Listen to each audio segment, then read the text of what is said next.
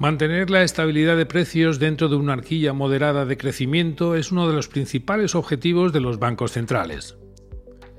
Tanto el Banco Central Europeo como la Reserva Federal estadounidense afirman que el nivel de incremento de los precios de forma sostenida y próximo al 2% interanual es necesario para mantener un crecimiento económico óptimo. Es un placer darle la bienvenida de nuevo a LGS Impulsa una asesoría industrial y de servicios diferente al uso. Una asesoría dedicada a gestionar de forma ágil el impulso y la transformación de empresas y negocios desde dentro, para un crecimiento sostenible en entornos complejos y de gran incertidumbre. En este episodio vamos a explorar de forma básica y sencilla el concepto de la inflación y las posibles causas que pueden propiciarla. Durante el desarrollo saldrán algunas palabras típicas del argot de las finanzas que igualmente iremos aclarando, para que cuando os encontréis en algún debate de economía podáis entenderlos mejor.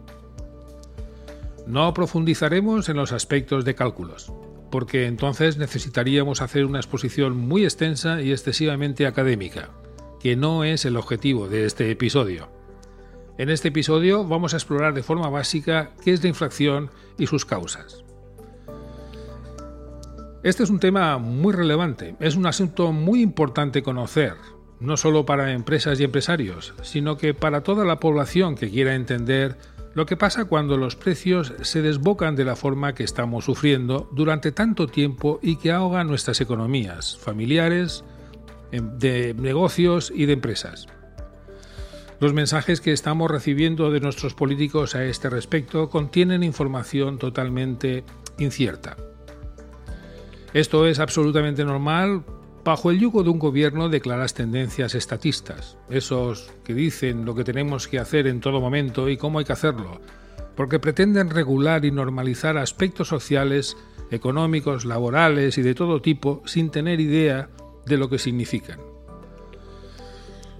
Con esto lo único que hacen es ampliar de forma sostenida la presión fiscal y rascar más dinero del bolsillo de la gente y de las cajas de los negocios y las empresas sin que verdaderamente ellos mismos conozcan las necesidades de la sociedad, ni de las empresas, pero que dicen ser progresistas, cuando lo único que están consiguiendo pues es todo lo contrario, es aumentar la escasez en familias, empresas y negocios, haciéndonos cada día más cautivos de esos mensajes de que compensan con clara oferta paguitas contra la compra de sus votos. Vamos, que cada vez que hacen un discurso o unas declaraciones nos engañan nos mienten, nos toman por tontos cautivos, más que por gente que piensa y empieza a entender lo que está ocurriendo y que contrariamente quiere ser libre de todo ese yugo estatista que lo que trae es pobreza, lo contrario al progreso que dicen. Bueno, no nos vamos a liar más a este respecto y vamos a explorar el conocimiento básico de la inflación. Para entender lo que es la inflación de forma sencilla, lo mejor es comenzar por compararlo con la economía más antigua, la economía del trueque. La economía del trueque es una práctica que existe desde el periodo neolítico, desde hace aproximadamente 10.000 años antes de Cristo, durante la revolución neolítica, con la aparición de la sociedad agricultora ganadera, después de que, de que la humanidad abandonase su hasta entonces tradicional estilo de vida nómada y se asentara en sus distintas regiones en el mundo, antes de que se creara, se extendiese y se aceptase el uso de la moneda para el intercambio de bienes o servicios. Poniendo a trabajar la imaginación, vemos un pueblo que no tiene instaurada la moneda, y sus habitantes dedicados básicamente a la crianza de gallinas necesitan comprar trigo pues esos que necesitan comprar el trigo iban al agricultor para adquirir ese producto a cambio de gallinas y huevos. Así se producía el primer comercio. Este era el juego, intercambiar unos bienes por otros o intercambiar bienes por servicio, como podría ser el de la atención de una sanadora, una atención médica de aquellos tiempos. El precio exacto del cambio de unos pocos huevos o una gallina o dos por un kilo de trigo dependía del libre mercado. Es decir, del valor preciado de los productos o servicios en función de su oferta y de su demanda. Esto quiere decir que si había poca oferta de trigo y mucha gente necesitaba adquirir ese trigo, el precio podía subir. Esto podría suponer que el precio del trigo fuese por dos gallinas y media docena de huevos. Pero en el caso de que la oferta de trigo fuese más escasa todavía, por malas cosechas, por culpa de una sequía, qué sé yo, el precio del intercambio también podría subir podría aumentar, por ejemplo, a 5 gallinas y dos docenas de huevos. Ahí tendríamos un incremento de precios del trigo por su alta demanda y falta de oferta suficiente. Por otra parte, aunque la abundancia del trigo fuese suficiente para ese pueblo, pero la oferta de gallinas fuese tremendamente alta, hubiese muchas gallinas, el precio de la gallina frente a otros bienes bajaría y un kilo de trigo podría suponer 10 gallinas. Esto que contamos es la variación de, precios de los productos muy puntualmente por la ley de la oferta y la demanda. Ahora imaginemos que en esa misma situación ocurriese un mercado intervenido. Un mercado intervenido por un gobierno estatista, un gobierno que intenta regular el comercio que desconoce a pie de campo y que podría decir que hay que, hay que criar más gallinas todavía, el desastre sería aún mayor. Esto no podría ocurrir en un pueblo o nación de individuos libres, porque sus habitantes, que no son tontos, habrán decidido no ser agricultores más, pero ser ganaderos de cerdos, otros de vacas, otros agricultores de frutas, etc. Pasaría esto porque el hombre y la mujer tienen sentido común y tienen el sentido de la oportunidad.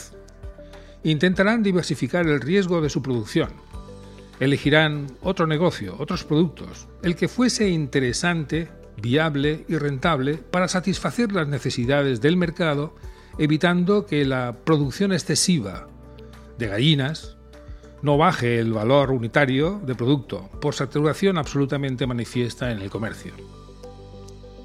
Por tanto, podemos decir que el mercado, cuando es libre, tiende a estabilizar la oferta y la demanda de forma orgánica, de forma natural, porque esos actores económicos deciden en qué invertir para producir, para producir algo necesario para su mercado que les diferencie de los demás, evitando la sobreproducción de productos que es muy posible que acaben muriendo, en el caso de las gallinas, muriendo de viejas y no se hayan consumido. En este caso podríamos decir que las gallinas se han devaluado frente al resto de los productos. Con la moneda ocurre lo mismo salvando las distancias de la comparación y teniendo en cuenta algunos factores más en una sociedad avanzada que contaremos a continuación. Pero ocurre exactamente igual.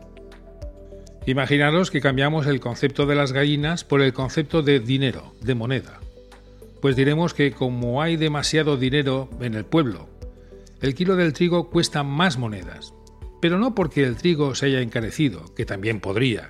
Es que la moneda ahorrada o mal gastada y no invertida en la generación de riqueza se devalúa porque habría excedente, excedente de dinero.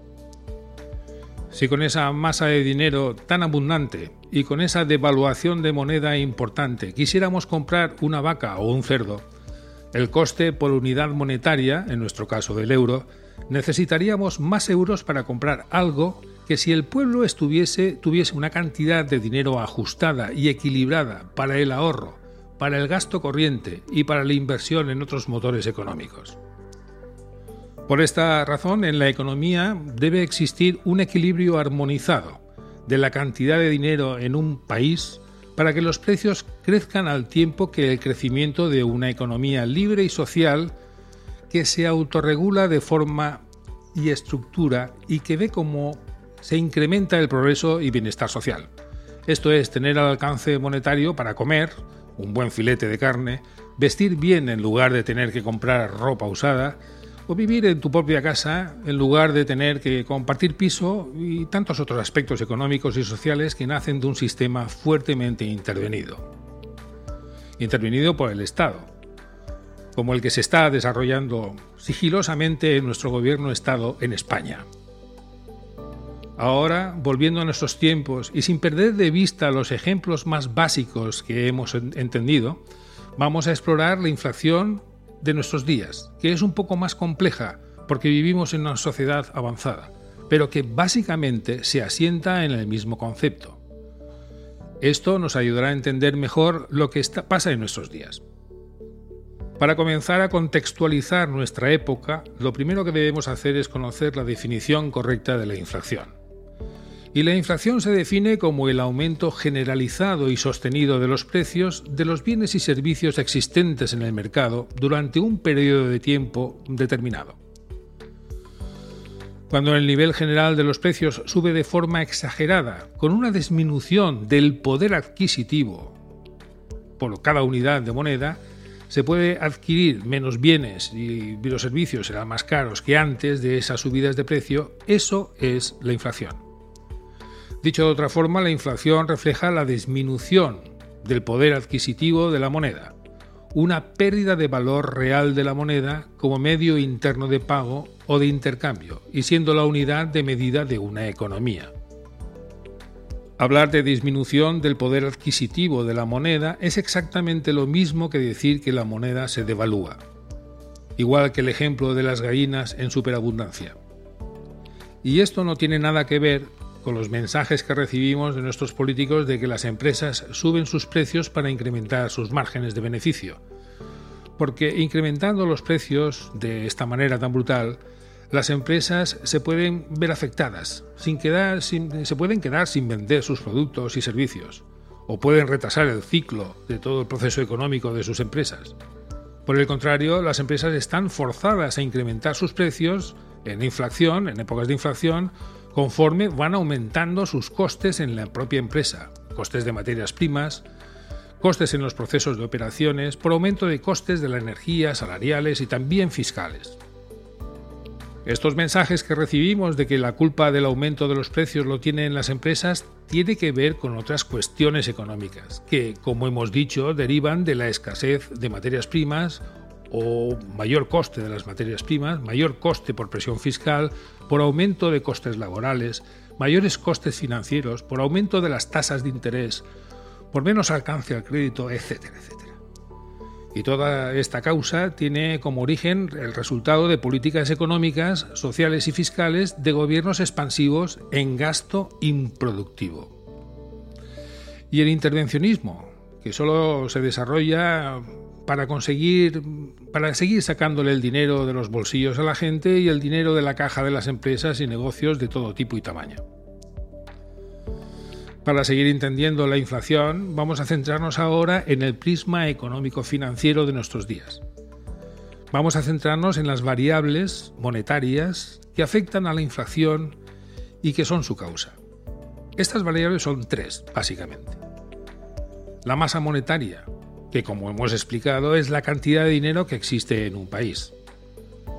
Segundo, la velocidad que tiene el dinero en el mercado, es decir, la velocidad de transacciones en compraventa de bienes y servicios, así como la aplicación que se hace de ese dinero en gasto y en inversión productiva. El tercero sería la oferta monetaria, que no es otra cosa que la tasa de interés por disponibilidad de conseguir dinero, es la base del tipo de interés por créditos o por préstamos.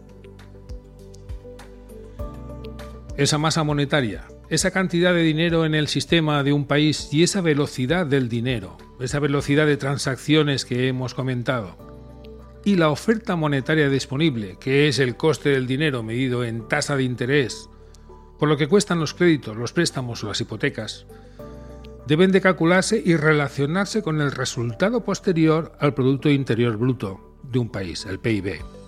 Es decir, la creación de riqueza de la economía de un país. Los cálculos de esas tres variables relacionadas con el crecimiento, estancamiento o recesión económica se utilizan para medir la fortaleza o debilidad de una economía y la disposición, o no, de que la población pueda invertir en activos productivos, después de estar bien comida, bien vestida y con cierto grado de bienestar social. Que las familias puedan salir a la calle los fines de semana y puedan tomarse unas cervezas y unas tapas en familia o con amigos, con su dinero en su bolsillo.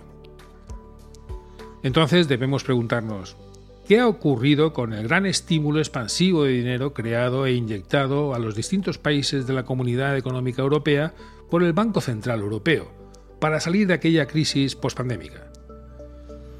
Pues que lamentablemente en España no ha llegado ese dinero ni al tejido productivo, que son las empresas y los negocios, ni a las familias, ni tampoco sabemos qué manipula nuestro gobierno en funciones con esos fondos billonarios.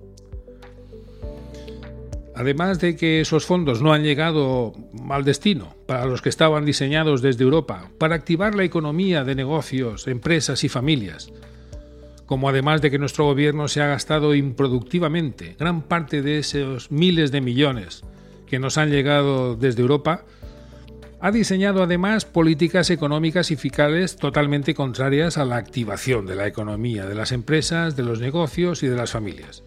Por lo tanto, podemos decir que la gestión económica del gobierno es la que está manteniendo una inflación recurrente al alza. En fin, seguir oyendo un discurso perversamente cínico, hablando de progresismo, cuando se han desarrollado políticas económicas y fiscales absolutamente contrarias a facilitar el crecimiento y las familias y empresas no pueden llegar a fin de mes, fastidia mucho. Fastidia mucho cuando empiezas a entender de qué va la inflación actual.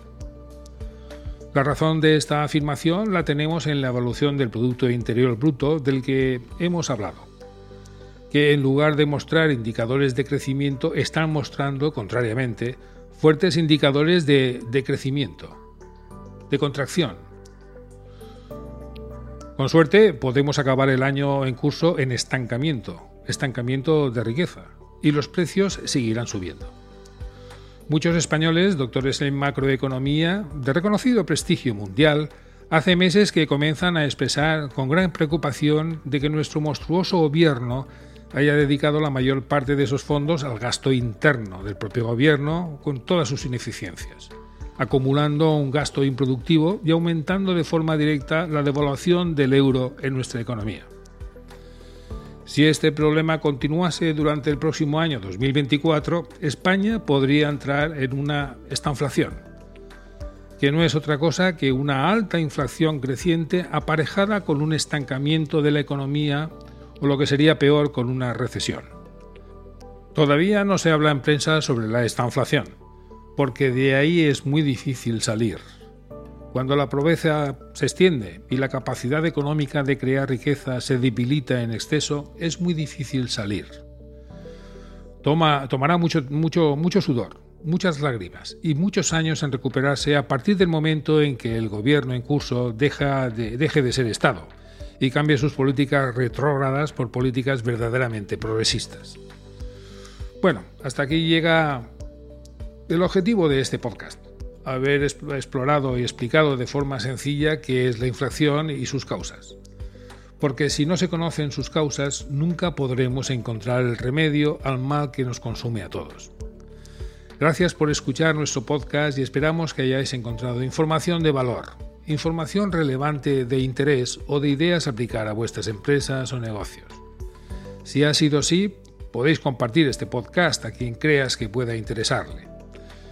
Nos gustaría recibir tus comentarios por el medio que mejor convenga. Estamos en nuestra página web, en redes sociales, en correos electrónicos y en teléfono. Estaremos encantados de escucharte, de desarrollar los temas de mayor interés para empresas, negocios, empresarios o directores o gerentes de área también, como no, en atenderles en promover las soluciones particulares que sus negocios y empresas necesiten. Les ha hablado Luis Gómez, asesor en la gestión para la transformación, la implementación estratégica y el desarrollo sostenido de las empresas. Ahora solo nos queda despedirnos por hoy y desearles un buen día. Gracias.